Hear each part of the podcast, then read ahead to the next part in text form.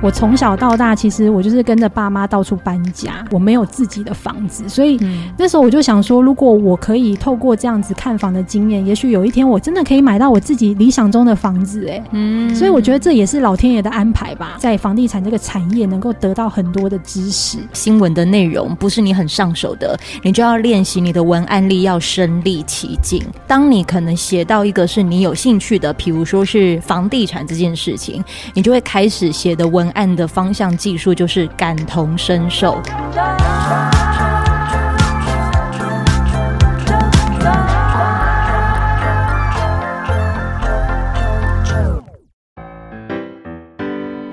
欢迎收听周团，我是周周哦，终于能够是换我主 key 了。然后在现场的呢，是由我们地产达人秀的森林 Yoga，嗨，我是 Yoga，我是森林。呃，今天还有就是我们的好朋友，这是我们的地产秘密客。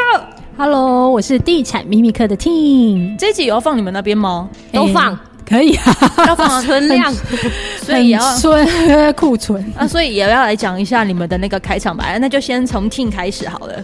好，Hello，大家好，我是地产秘密课，欢迎收听地产好学生。什么时候买房？听就知道了。欢迎收听《地产达人秀》，我是森林，很自入哎，我是 Yoga，我真可爱哎。你们一这样讲，我才突然想到，我欠你们一个片头。对，还没做给我们。年底年底，好不好？我 年底来做给你们。来，今天我们的主题就是，如果你本身是会需要写文案的，如果你是属属于那种就是你要绞尽脑汁写一些能够吸引人家注意的文字，而你可能每次的寻求方式都是去拜文昌帝君。今天这今天我们在场的这边呢，就有各个的，就是实战经验的文昌帝君们。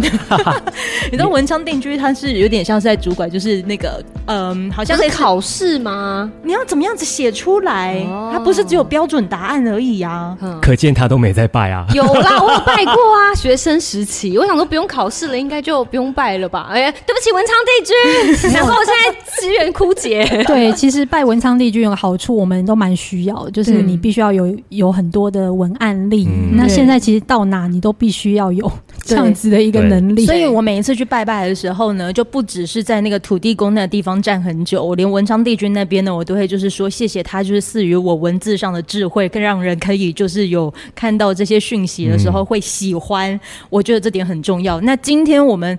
就讲归讲，那个可能是那个意念上的照顾，那现在是技术上的照顾，文案力的养成。这三位包括我自己，其实都有实战经验。我们先从 Ting 开始好了，因为 Ting 其实到现在都还有在接文案的工作，对不对？嗯，对，我到现在，因为我自己还蛮喜欢写文字的，嗯，有时候胜过就是讲话，对，哇哦，因为写文字，我觉得它是可以让自己定静下来的，对。嗯、那我从从那个第一份工作讲起好了，嗯、就是我之前是在淡江那个念大众传播系的。嗯、那大众传播系，哎、欸，所以我有个问疑问，所以你小时候作文很厉害？我其实中文国文没有那么好，但是我的作文蛮高分的。哦，对你你为什么写什么？我喜欢写写。你小时候是喜欢看书吗？哎、欸，我还蛮喜欢看书，但是我也蛮喜欢写作的。看哪一类的书？其实我都看呢、欸，《哈利波特》。我喜欢看的应该是像现在啦，我喜欢看一些职场啊，甚至是人际关系，哦、然后可以强悍也可以示弱，哎，富有 是一种选择。我们可能我们可能会有一些爸爸妈妈在听，他们可能想说，哇，我以后要让我的女儿儿子变成是未来的 team，或许他们可能从现在开始培养。对，但是我我自己觉得啦，就是我以前是念大传的，嗯、那当然我们大传就会训练你怎么写新闻稿，逻辑，对，就是。呃，五个 W 啊，什么一个 H 啊之类的，嗯嗯、对，就是会会用这样子的方式先训练你怎么去写新闻。对，嗯、但是其实学校里面教你的知识，你如果真的要运用在职场上面，你可能要做一些变化。印象很深刻，就是我第一份工作是在非凡新闻台，嗯、哼然后当时我的直属的长官就是黄大明。哎、欸，我真的是因为听了你们的那个去东京聊天的内容，我才知。知道原来大米有跟你一起共事过。对，我们认识了好久，十五年了吧？对。然后那时候呢，我自以为我是大众传播系，很会写新闻。嗯。结果呢，我就被大长官分派了一个新闻，是要写那个前总统的儿子的花边新闻。嗯。对，听起来好像没有很难嘛，就是叙述这件事情。但是因为截稿只剩十分钟，十分，你知道电视台是剪辑。还要摄影，他还要等你。对对，他会说：“大小姐，你好了吗？我们要来过音了。”啊。十分钟就要 on 了，你现在在干嘛？而且我第一天就被摄影盯，嗯，而且摄影大哥是很老练的嘛，他一定想说：天哪，我今天也太衰了吧，遇到一个菜鸟，我等下等着要出包了。所以那时候真的屁滚尿流。我跟你讲，你们我相信每一个职场新鲜人一定都会遇到这样子，你很崩溃的事情，一定有。结果第一天我就遇到这个事情嘞，我不知道怎么写新闻，剩下十分钟我怎么办？嗯，这时候呢，我房旁边就有一个自带发光体的一个非常棒的前辈呢，就是我的长官黄大咪，他就直接拿了我的键盘，就说：“你在旁边等我一下。”就打的大概三分钟吧，是真的是散发偶像光芒。对，对我当时就觉得天呐，真的在发光哎、欸！我人生终于有一个一道光在引导着我，因为我那时候觉得我我好想哭哦，我不知道怎么办，然后我手在发抖。后来呢，大米他就帮我写了这个新闻，嗯、哼然后他说好了，你去过音。哎、欸，他但是他除了帮你写新闻之后，他事后还有跟你讲说遇到这样的情况该怎么办吗？当然是觉得先把这件事解决了。对，对那他在训练我的过程当中，他其实给我很多建议，嗯、那我也非常感谢他，因为电视台跟写报纸新闻是不一样的。嗯、电视台是每一句话你都要有画面，对对对。哎、欸，你知道媒体啊，有很多的前辈他是不教人的哎、欸，因为他以前就是这样被对待的，嗯，他可能。帮你写完，我觉得这还不错。有的是就是就看看你出包啊，对啊，看你出包啊。啊，有的就是可以帮你做，但是他不教你的，嗯，很简单啊，这没什么啦。我也有遇过，就是想要看我出包的长 官，就是有时候假日我们必须要值班嘛，那假日就不一定是你直属的长官会当班，那有一些比较嗯，对 对不友善的嗯主管，他就会。完全给你一个非常难的新闻，对，他知道你不是这个线的，是，他会给你，对，然后你就会非常的痛苦。比如说你是走那个，比如说我是走房地产好了，他可能给我了一个医药，对，类似这一种的，不是我平常有在接触的线，嗯，所以那时候你就会觉得很崩溃。哎，有时候啊，你真的做好哦，他还会说，你看吧，我就知道你绝对可以的。所以其实我那时候那一年在电视台，我的身心压力非常的大，嗯，因为你一天要赶四条的新闻，那有时候你是早上七点就要到公司，你要先确定你今天要做的题目，然后如果你那一天又要值班的话，你是。从早上七点一直到半夜一点钟，早上七点到半夜一点，对，你就要产出大概六条的新闻。那时候我们十几年前的新闻生态是这样子的，你就是必须要高压，对你很压力很大，你必须早上就要生产两条，你要出去跑新闻，你要有画面，然后你回来要写稿过音，然后要过音，长官要审稿，所以那时候其实一年当中，我有时候真的会。很压抑，然后会在厕所突然哭的那个，oh、对，就是会觉得天哪，我怎么那么笨？嗯、就是我竟然不会写新闻呢？嗯，然后但我很感谢黄大米，就是他那时候非常的帮我，而且他也很挺我，嗯，然后还有我。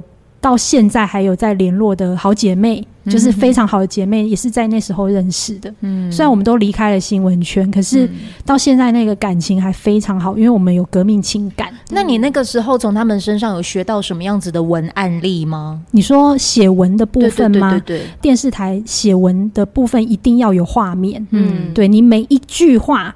你必须要有画面感，那你这些有没有带到画面？刚刚摄影有没有带到这些画面很重要，嗯、所以你要有从第一句话就要打动你的呃听众，你的观众能够看你的新闻。那甚至因为大家都知道记者都会做 stand 嘛，对就是前面一定会做一个 stand 的一个开场，那这时候也很重要。你这个开场，你是不是有一些？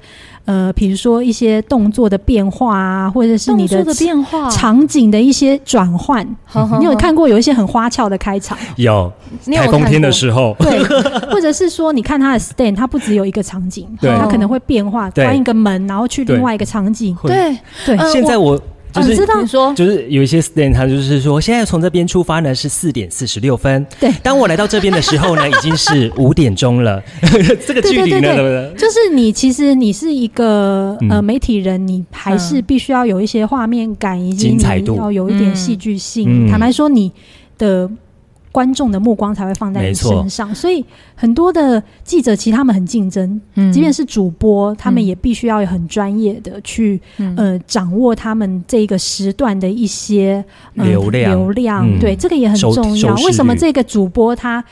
到了它的时段，它的收视率永远这么高哦！你们还会关注这一个？会啊。其实、欸、主播竞争上次不是才发生过吗？某一台的对还下降头呢，这个很可怕。那很竞争呢。那也是因为这样子，我其实不太喜欢在电视台，因为那个不是我喜欢的样子。嗯，因为我喜欢是可以静下来好好的写文字。然后后来我就到了纸媒报社《苹果日报》工作。嗯哼哼。那时候我其实我的时间性就没有这么赶了，但是你必须。要很会下标题，呃，标题其实会有编辑会帮你下，哦，可是其实我们大部分都是自己做啦，嗯、对，因为我们也有自己产出一本杂志，那个杂志的标题跟内容都是我们自己写的。印象深刻就是我到了报社的第一天就被长官分派到要写房地产，哦，对，然后我就想说，天哪，我这个。长得还 OK 的外表，应该是去跑娱乐或者是嗯，嗯美食吧，嗯，这个比较好好玩或者是时尚类的。嗯、结果老板竟然分派我到房地产，都是一个男生的产业，我就觉得天呐，房地产好无聊哦。我没想到就是我怎么会被分派到这个，然后我就觉得有点想换组。然后即便我被分派到房地产，我就觉得天呐，我觉得这不是我要的。一开始我很。排斥，对，嗯、但是到后来我慢慢接触房地产之后，我发现哇，天哪，我好喜欢这个产业哦，因为这边这个产业的人其实蛮好的。嗯蛮好相处，然后也蛮有趣的，然后其实可以到处看房子，我觉得嗯。是我想要的，嗯、因为我从小到大其实我就是跟着爸妈到处搬家，嗯，所以我没有自己的房子，所以那时候我就想说，如果我可以透过这样子看房的经验，也许有一天我真的可以买到我自己理想中的房子，哎，嗯，所以我觉得这也是老天爷的安排吧，是。就是让我可以帮家人买房，然后我真的也可以拥有我自己的房子，然后在房地产这个产业能够得到很多的。知识一开始一呃接触的是被派到说你可能要写一则新闻，但是那个新闻的内容不是你很上手的，你就要练习你的文案力要身临其境，对，就是要有画面感，还有精彩度。可是当你可能写到一个是你有兴趣的，比如说是房地产这件事情，你就会开始写的文案的方向技术就是感同身受，嗯。因为当时在报社，其实写房地产，我们又分为两个面向好了。嗯、第一个是我们可能会去采访某一个人的家，嗯、然后去这个家里，我们就要去采访他整个装潢的过程啊，跟他买房子的经验，其实有点像我们现在做频道。对。但是有一部分是呃去采访建案，他的规划，比如说他的产品设计啊，然后他的建设公司品牌啊，然后到他的整个施工，这些其实都是在训练我们文案的呃写作方式，嗯、那到现在地产秘密课不同的频道也有不同的方式。以 Facebook 来说，嗯，它可能没有办法像我们写专栏一样，嗯、就是在陈述一件事情。嗯、我们会以我们自己人的立场，嗯、甚至是粉丝的角度，然后来去写这个文案。其实它的方式会不太一样，有点复杂。有时候我们要转频道。对，有时候我们会还是会帮一些业者写新闻稿。那你知道新闻稿他要发出去的稿子，就是品牌他想要提到的一些内容，甚至他会比较业配一点，因为毕竟他要 promote 他自己。嗯，但是你在写你自己平台的时候，你就不可以把这些情绪都带进去。哇，学到学到！因为现在呃，森林 Yoga 他们就有在经营地产达人秀，然后就我所知道的是，这一个的频道呢，其实就是呃，森林跟我一样在经营纠团的方。方式，就是我们会一边剪接访问的同时，也一边开始在写我要怎么样子在我的单集资讯栏、节目栏的连接写内容。然后刚才。Tim 他其实有讲到一个很关键的点，就是不同的平台有不同的写法。有时候我自己经营的时候好累，以至于我可能写的方式是脸书的内容，然后我觉得这样写很 OK，但是我就直接把它复制贴上到了那一个的单集资讯资讯栏的内容，嗯，这样其实是不行，是要调整的，对不对？嗯嗯，要调整，因为 Podcast 的内容它可能会稍微比较制式一点，嗯，但是你 Facebook 的内容你就是必须要再人为一点。制式是怎样的制式？就是你可能就是陈述一件事嘛，我们今天聊的重点啊，哦、然后条列性的去跟大家分享。嗯、但是我们 Facebook 我们就会再重新再转化一次是。用比较轻松的方式，然后让大家觉得，哎、欸，这个是有趣的。那你花多久时间呢、啊？哎、欸，我其实后来写文案，我其实必须要一点灵感。我坦白说，哎呀，你看，你看，大家都灵感枯竭，有没有？你有没有枯竭的时候？还是我们俩去拜文昌帝君？超枯的啊！怎样的枯法？就是前面我觉得前几集我是写的比较好的，嗯，可是后面的那几集，呃，曾经还有就是写完之后，我的来宾跟我讲说，你写的很好、欸，哎。嗯，他说：“哇，你很会下标哎。”嗯，然后后来我才觉得，哎，有一些信心。可是写到最后，我开始在思考说，听的人他是喜欢听我们的内容，还是会因为我们上面写什么而吸引他进来听？嗯、可是我发现，好像现在我会开始斟酌了。嗯、就像 Tim 所讲的，我不会把那个。就像脸书上面所要阐述的东西，我会再稍微再精简一点点，嗯，因为我觉得你精简的内容，大家才会愿意因为某个点进来。嗯，他可能你写了四个点，嗯，但他可能某个因为某一个某一个点而已才会进来听，我觉得这样就好了。嗯，然后其实我们。Facebook 我们也蛮坚持，就是我们嗯，不可能每一篇文章都有知识含金量啊。但是我们写每一篇文章其实都很用心，我们希望这一篇文章是有东西可以让粉丝带回去的。对对，所以我们会把 maybe 我们遇到的一些事情啊，或者是呃粉丝有提问的一些问题，我们会写在 Facebook 里面，然后教大家该怎么做。那其实里面还是有五趴的知识含金量。嗯，对，所以其实我们在写 Facebook。文章前期其实很很辛苦，因为我们是每天产出的，嗯、对。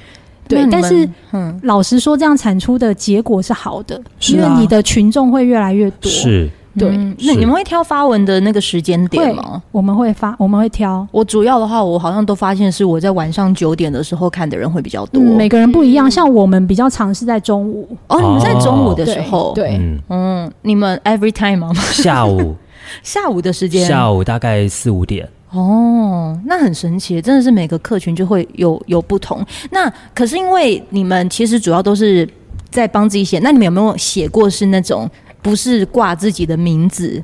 然后像比如说你之前，你你之前是也要处理一些建商的那个文案，对不对？嗯、因为我记得有一次住在你家的时候，你就在我旁边审了一个美美写的文，嗯，那个是呃，我会帮建商投放广告嘛，嗯，那那一些文，包括还有小编文跟图片，图片那个都我必须要先审过，而且。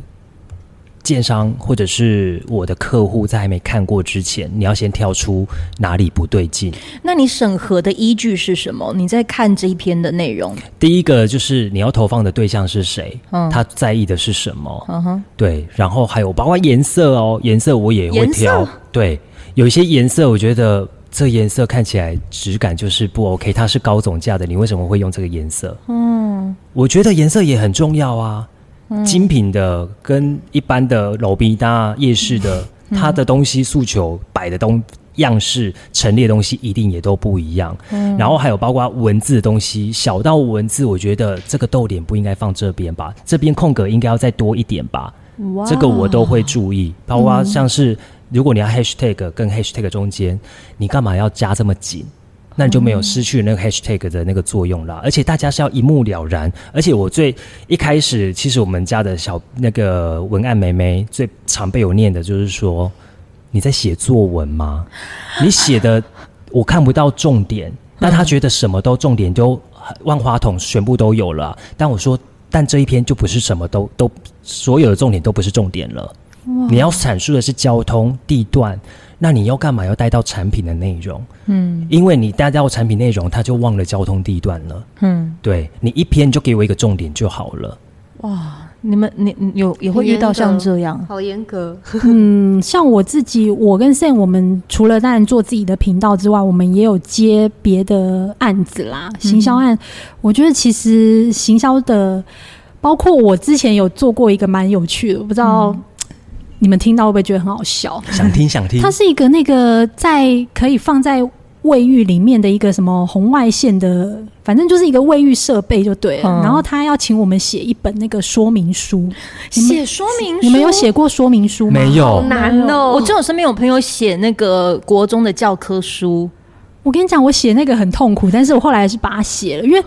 呃，我们其实也有做蛮多这样说明书的内容的，没有，就是广告文案行销啦这一块，其实我没有做，嗯，所以有时候我们就是要转换频道。那广广告文案其实写法就是它的金句就要非常的多，你要掌握它的重点，真的不能像写作文一样，真的。漏漏等。对，其实这个我觉得很像你在 presentation 简报一样，嗯，简报你就是千万不要把所有的肉都放在上面，然后把那个简报做的花花的，你就把几个重。重点放上去，其他用口述的方式去呈现。那你可以把那个浴缸的例子讲出来啊，因为总是要有实战经验，听众朋友才会知道说哦，原来是这样。没有，你知道那个业者他给我一个非常难的难题，他说你要写出功效。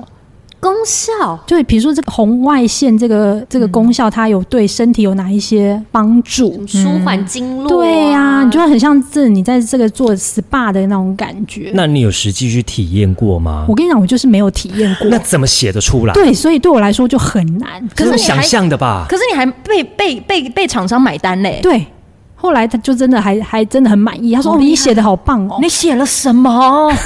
就是。”快点，就是你要把这个产品的特质，但是你会先跟他要一些资料啦，uh huh. 然后这些资料你当然要转化成你自己觉得，呃，消费者会买单的点。嗯哼，这个也是我们现在做频道最重要的嘛。嗯、好，所以第一步就是你要先跟你的客户要资料，对，至少要要到什么样子的 key point。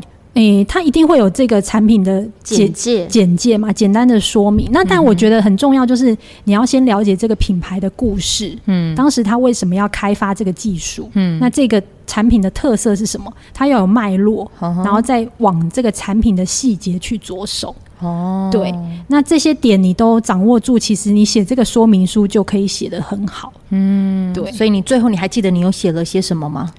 太久了，十年前了 哦，十年前，原来十年前我斜杠很多东西。十年前原来就已经有红外线浴缸哦，有啊，很酷啊，这这太酷太酷。它不是浴缸啦，它是一个就是。嗯，放置在你居家的一个卫浴空间的一个某个东西，这样子，哦、对对对。你们那一天去那个齐慧家，嗯，的那个莲蓬头啊，哦，那很棒哎，那个也是哎，那个有那个蛮新潮的，你有看呢？有有有有有，就是可以一边听歌，然后莲蓬头它就自己自带声音，哦、对，你就用 A P P 嘛，等于就是我们以前可能会觉得拿那个 A P P 的音响进去浴室里面嘛，嗯，那现在是那个音响就是莲蓬头，好酷哦，哦。对，而且它音质很好。音质很好，对，所以就在那边唱一千零一个愿望吗？应该是那个吧，嗯。是什么？那那一首吧，Fall in Love，Fall in Love，对，那也是他们的歌啊。一千零一个愿望，来再唱几句来，没关系，我不会，就这样，就这样。齐慧有听到了哦，他会不会？我帮你打歌。好，那现在到了最后一步，就是你看哦，包括有写文啊、建案的文案、新闻稿的文案，甚至是说明书的文案，电台其实也有文案，比如说形象带的文案，他们都能写得出来。你们到底是怎么样子去 input 一些灵感？就是让你自己有一些想法，写出东西来。你觉得你们平常有做了什么样子的培养吗？我常常喜欢翻东西嘛，就是你看到书里面的一些金句，嗯、你其实就可以把它写下来。嗯、哼然后或者是你在生活当中，你有遇到什么事，像我们现在就是记忆力比较差一点，嗯，很容易就是我真的脑雾哦，而且我是 可能。上一个小时跟你录的内容，我已经忘记我刚刚讲了什么了。对，我是已经到了这个程度了。嗯，因为我们要记的东西太多了，太多了，真的，真的。所以我只要想到什么有灵感，我就会马上写在我的记事本。你最近一次的手机的记事本记下来的灵感是什么？在你找的同时，Yoga 森林，你们两个人就是让自己，比如说做节目，因为你们在讲的内容要有灵感，你们有灵感的方式是什么呢？我真的也是跟 Tim 一样哎、欸，我就是我的记事本就是写下来，嗯、而且其实这个东西是我在以前做广播节目的时候就会用的，因为那时候是每个礼拜一到六，嗯，你真的每天，尤其像我们花量这么大的一个节目形态，嗯，嗯，你真的是要连小事你看到的、听到的，嗯，你所有东西都要写下来，嗯，你写了。十个、二十个，但是你真正用的，你可能只有五个，嗯、因为你当下你会觉得，嗯，当时写这个也太无聊了吧？哦，会哦。做节目真正上现场的时候会这样子，所以你必须要写多，再去取舍。哦，对，所以真的是哦，我那时候真的是我很怕它容量太多了，你知道吗？还好没有图片，就是只有文字而已。哦，这个哦，我自己来写。你以前做节目不会写下来吗？要啊，所以我现在目前手机的记事本四千多则啊，嗯，累积下来的。而且我现在手机只要搜寻关键字，比如说我们现在来讲什么东西，讲抱怨好了。嗯、我马上手机就跳出来各种的抱怨，我可以讲出来，就是最好的时代也是最坏的时代，然后渺小的控诉只是证明生活并不无聊。完了，你突然因此不敢抱怨了，这是来自于陈奕迅的《你给我听好》里面的歌词。哇，你的记事本里面都好鸡汤哦。对，哦，那你呢？我翻到是因为最近有那个。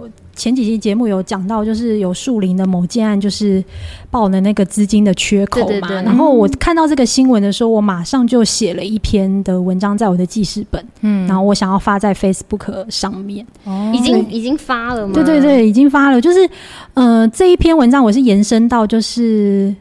是该说我们乌鸦嘴吗？因为之前我们在节目上面就有提醒大家说，这几年因为工料双涨，成本没有抓好的小型建商，可能就会出现倒闭的状况。嗯、那当然，常常有粉丝私讯我们，就是他花了一辈子辛苦拼来的积蓄，嗯、结果最后却不幸踩雷，那焦虑真的不知道该怎么办。那现在房子一栋这么贵，上千万，如果你没有做功课的话，真的很容易不幸。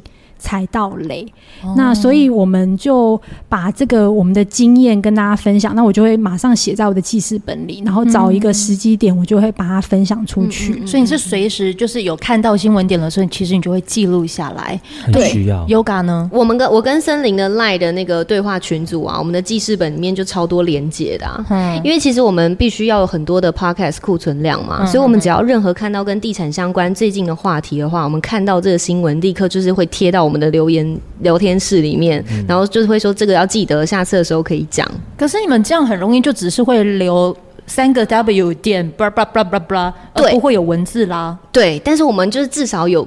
有记录啊，才可以再回去翻说哦，对对对，我们这个要讲，哦、对，我们就会把它存在记事本里面。所以，所以这个就是你们累积的方式。对，长期会去浏览相关的新闻内容资讯，我觉得这个也是一个方法啦。媒、嗯、毕竟是媒体新闻，嗯，对啊。所以，如果真的有要写文案的朋友，你就是要不断的可能去到那一些可以提供你资讯的环境当中，嗯、培养那个环境，对不对？嗯、就是我们比较容易害怕资讯荒。我觉得在媒体，哎、嗯欸，我会耶，在媒体工作就是都会资讯荒。因为我记得有一次我去参加一场那个 live 的 podcast 的那个的主题，上一个的那个 podcaster 是那个宁宁夏路六十六号哦，对，我好像有追他们呢。对对，他们他们那个那一集呢，就是夏家路，就是嘉璐姐，她那个时候里头就讲到说。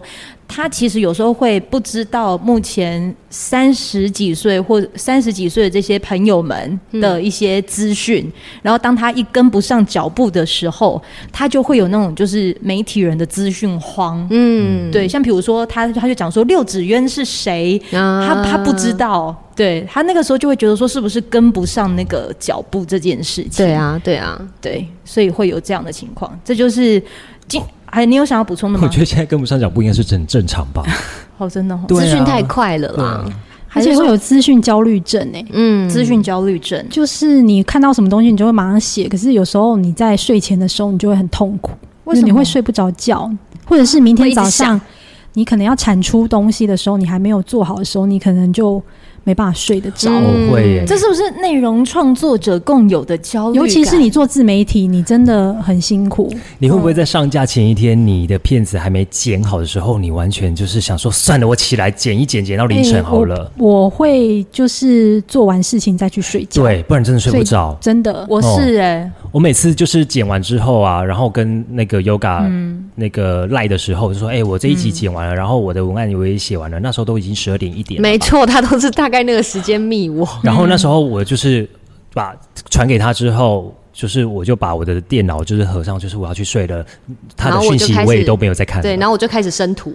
我的天啊！所以你们两个人共事，其实那个时间轴也很重要。那你呃，Tim 跟 Sam，你们两个人合作的话呢，你也会突然半夜想到什么，然后就丢给 Sam？会，我们一定会。我们都是半夜在工作的。对啊，很正常。这种正常哎、欸，没有怎么办？所以他们两个人这样算是正常的。正常。